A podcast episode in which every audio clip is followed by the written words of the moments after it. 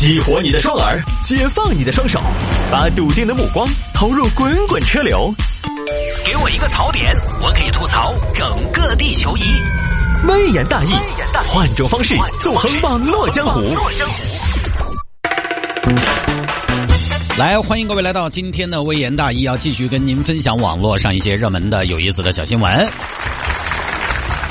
今天节目一开始呢，先给收音机前各位听众朋友道个歉啊。我这些年呢，虽然我也输出了不少内容，也坚持这么多年如一日的做微言大义，每天呢笔耕不辍写稿，自认为呢在大多数的时候里边，在节目当中不管稿子烂不烂啊，好不好，但是我这个情绪呢，还是尽我自己的所能，给了大家一个相对来讲呢比较有层次的体验。但是呢，坦白讲，这些年我也确实愧对了很多听众。这次呢又是这样的，怎么讲呢？以前你看我让大家在。第三方的平台，网络收音机平台来听我的节目，回听我的节目，回听我们城市之音的节目。我推荐的是喜马拉雅，前些年一直宣传的喜马拉雅嘛。后来呢，我们台里边绩效考评、KPI 考评算蜻蜓，前些年就当白宣传了。所以前两年呢，我又说大家去蜻蜓吧，那个要算我的业绩。后来很多朋友呢，又专门为了我，为了我的 KPI，为了我微薄的薪水。稍微有一点锦上添花、雪中送炭，于是呢，大家又不厌其烦的去下了个蜻蜓 FM，下了个蜻蜓 FM，听了这么多年呢，哎，最近呢，这个蜻蜓 FM 上边我们城市之音的回听又出了问题了，没法回听了，没法回听。这两天有听众朋友呢，他就会问我，探哥，蜻蜓回听不了你们城市之音的节目了。今天我才了解到，是因为版权的问题。这个版权的问题呢，大家涉及到，涉及这个大家也知道，它涉及到一个双方沟通的过程，呃，还得重新的签订协议、签订合同，它涉及到一些法律方面的问题，所以这个呢可能会是一个相对漫长的过程。于是呢，现在你在青天 FM 上边只能听到我们的是城市之音的一个直播啊，整个节目的直播，你要回听昨天的节目、前天的节目是回听不了的，即便是我们有听众为了回听我们的节目而充值了。蜻蜓 FM 平台的会员都回听不了，所以这个呢，确实是非常抱歉。呃，也是我们之前呢对这个事儿吧，完全就不够了解。我们还以为那个东西呢，就是蜻蜓 FM 平台直接把我们的节目流导到那个上面去，然后大家就可以随意的回听了。结果还不是这样，还是签了合同的。但是在这个合同的时候呢，协议签订的时候呢，就没有涉及到这个回听这个板块，所以就把。回听这部分暂时的停掉了。今天还有听众问我这个事儿吗？我说，哎呀，现在确实是又只有喜马拉雅了。他说，那我再去下个喜马拉雅吧。特别感谢大家，但是呢，我确实也非常的不好意思，跟大家做一个说明。当然，微言大义它又不一样了。我刚才说的那个不能回听呢，是城市音整个广播电台你听节目。你在蜻蜓的广播这个栏目里边找到城市之音，没有办法回听。但是微言大义又不太一样，因为微言大义呢，我是每天下了节目之后，把这个节目呢单独的去广告剪出来，再重新上传到蜻蜓和喜马拉雅这两个平台上的，所以它已经独立的成了一个专辑了。那这个呢，就是我自己上传的东西，你是可以回听的。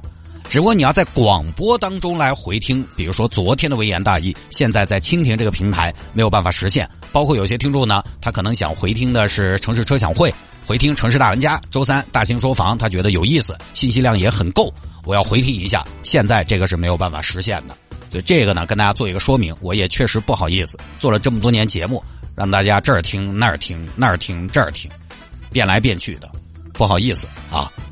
另外呢，就是微言大义的回听啊，回听、重听、重播，在电台的重播呢，现在挪到了周末、周六、周日的早间七点到八点和晚上的八点到九点，四个小时时间，把五天的即将过去这一周的微言大义全部重播一遍。所以呢，在路上遇到了，那就是一段缘。好，给大家做个说明。来吧，言归正传，开始分享今天的小新闻。有听众朋友说摆下这个事情，驱车看苗寨小姐姐，发现全是阿姨。这个说的是一名男士啊，动机不纯。有天看到了贵州西江千户苗寨的宣传片，那是看了，哇，这些苗寨小姐姐肤白貌美，大长腿，苗家装扮好富贵。我要去，我要去，我要去，我要去苗寨，我要去看小姐姐。老谢，去不去西江苗寨？哪儿？西江苗寨啊，美女多得很，苗家姑娘，走不走嘛？苗家姑娘，真的呀，这巴适啊！我看那个宣传片，热情好客，苗家姑娘敬酒，苗家姑娘带路，去不去嘛？说不定到时候去了，缘分到了，还可以加个微信，想一下都觉得巴适。你去个苗寨，你搞得，你是去苗寨，你又不是去芭提雅。哎呀，走嘛，走嘛，走嘛，去不去嘛？我开车嘛，去不去嘛？反正这儿才开年，业务也不是很多。行，我陪你走一趟。于是呢，男士跟朋友两个人就去了。到了之后，发现跟宣传片里边的不一样。呃，哎，你好，我请问一下，那个有很多小姐姐的那个环节在哪儿呢？哦，帅哥，快了，快了，前边就是咱们的十二道拦门酒，那儿就有小姐姐。哦哦，真的呀，就马上就到了。哦哟，激动得搓手手啊！哎，他们得不得就是？有有没有可能他们不准我走，或者说有没有那种游客跟小姐姐最后他成了的那种？呃，这个很少很少啊。哦，还是有嘛？对，很少就还是有嘛。大概他们匹配成功的那个配对的比例是好多嘞？哦，这个没有统计过，小哥，我们这儿是个是个意思，他不是说来相亲的啊。小哥，你出来旅游不要那么油爆嘛，你真是。嘿，不油爆，我去那儿不是旅游，不油爆。不油爆我去西藏看藏羚羊不香？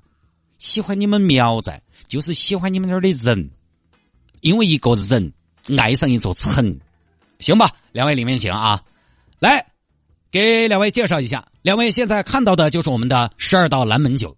拦门酒是苗家山寨的一种古老的习俗，苗家娶亲嫁女，亲戚朋友都要上门送礼贺喜。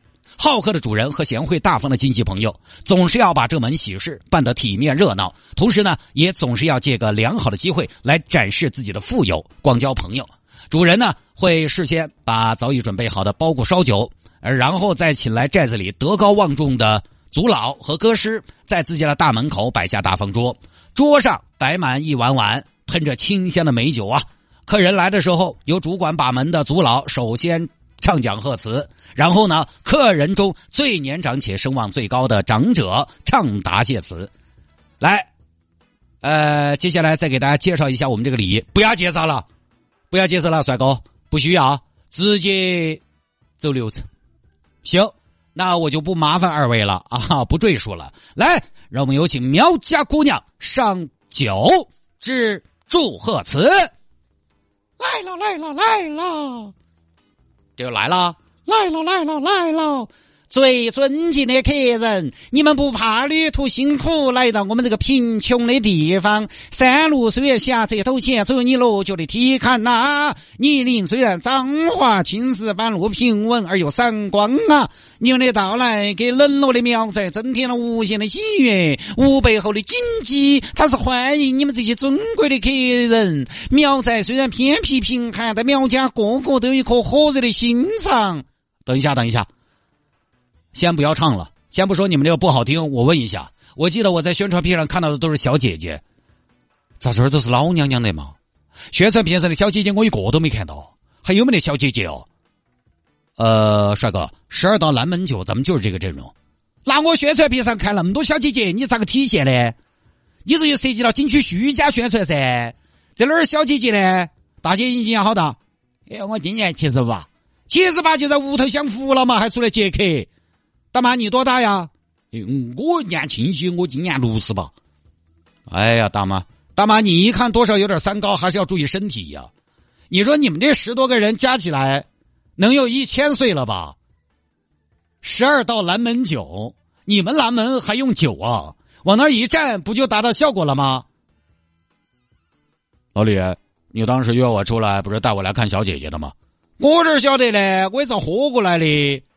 宣传片一顿操作猛如虎，来了一看全是老母。嘿，你这个小伙子，你这么说就有点不好听了。所以啥子？有点涉嫌年龄歧视了。不是啊，大妈，我开了二百公里，不是两千公里，我过来感受苗家姑娘的热情好客。结果你几副颜色在那儿出气。来嘛来嘛，帅哥都是一回事。该敬酒嘛还是给你敬嘛。该好客，该热情，我们都做得到位。来，帅哥喝酒，喝不下。没得心情，就这么事儿啊！我觉得这个事儿呢，几个方面。首先就是宣传片，一方面呢，游客也要清醒。游客朋友们一定要认识到，宣传片跟效果图它是一回事儿。景区的宣传片，那一定是最好的天气、最好的角度，找的最好的人来拍的，看起来一片安静祥和，老百姓也特别的热情、友好、好客，朴实无华、淳朴善良。就很多地方呢，看似那么起的，一切你发现，哎，居然要宰客，还挺精明的嘛，当地的朋友。他是有脚本、有设计、有安排，他是不真实的，都是请的演员。大家该不会以为真的是当地的姑娘吧？这第一，第二，有一些朋友啊，我就发现呢，他旅游的动机和目的确实是这个趋向。我举个例子，早几十年去泸沽湖旅游，各位，你最先想到是什么？很多男同胞哈，他肯定最先想了，咦，走婚，我要去泸沽湖走婚。那边走婚不用负责，民风淳朴，感情纯粹，太适合我这种了，哈哈，太适合我这种情种了。你去了，你发现想多了。包括现在很多朋友嘛，去泰国，我早些年去泰国，有一次我在酒店碰到一个团，其中一个团友看起来就是五十多岁，就追着一个导游问：“哎，小姐，好久带我们去耍好耍的嘛？你这些地方你有啥耍头嘛？”包括说去丽江。很多朋友去丽江，期待一场艳遇，他总觉得，老子出门了想嘎子嘎子，他也不想想，他在当地没得搞，怎么到外地就有的搞了？本来动机也不算纯良，而且你想下那个道理，能上电视的美女小姐姐们，咋可能跑到景区门口去迎客？这得多少钱一个月请得起？我是说能上电视的小姐姐啊，说白了就基础服务业，你很难拉得出来一个整体都十分高颜值的团队。基础服务业，大家说，我这个应该说的还是有一定的道理的。这个东西呢，当然我们不能说一分价钱一分货，那确实是更稀缺的、更有竞争力的这样的一个个人，你是需要付出更高的成本的。一样的嘛，各行各业都一样，这个就跟小区保安是一样的。大多数的小区，他只用得起保安大哥，甚至保安大叔。只有你在高端小区才用得起精神小伙保安小哥。我经常走到我们小区那儿，我就想，哪个保卫哪个嘛？你真的是，我们那儿一个小区大哥，哎呦，年纪也不小了，还特别胖，特别胖吧？我有的时候觉得他走路都有点步履蹒跚。我说这种，当然我不是说别人家爪子，就是说呢，这个确实是。你那个高档小普通小区哈，它确实留不住精神小伙，所以游客呢也应该有心理准备，实物和效果两码事儿。而反过来，景区主打这种美女帅哥牌呢，我觉得既不长久也不持续。这里边有一个很大的问题是，你做不到持续深耕美女帅哥这个事儿。这个卖点其实不明显，哪儿还没得几个美女，哪儿还没得几个帅哥，你非得说康巴汉子硬朗，我还觉得我高薪汉子温柔的好呢。你能帅的很明显吗？美的很突出吗？这个本身就不成立，因为现在人口流动性很大。实际上，你发现美女最集中的地方，它就在大城市，不用去那儿，就在大城市。帅哥呢，有些地方可能会多一点，因为以前我们看过一个数据，虽然全国来看男士比女士多，但是在很多大城市的性别比例来看，女生比男生都是比较常见的情况。大量的女性都涌入到大城市，你说美女会集中在哪儿？还不是大城市？大城市流行度更好，时尚来的更快。大城市它对时尚是有引领作用的，美的话语权它往往就掌握在城市。所以你要去一个景区看美女，那我觉得太古里可能就是一个比较好的景区。包括现在英九九、SKP 这种地方，哦，也还是这个逻辑不太成立。然后，即便你说主打美女帅哥吧，你主打美美女帅哥颜值。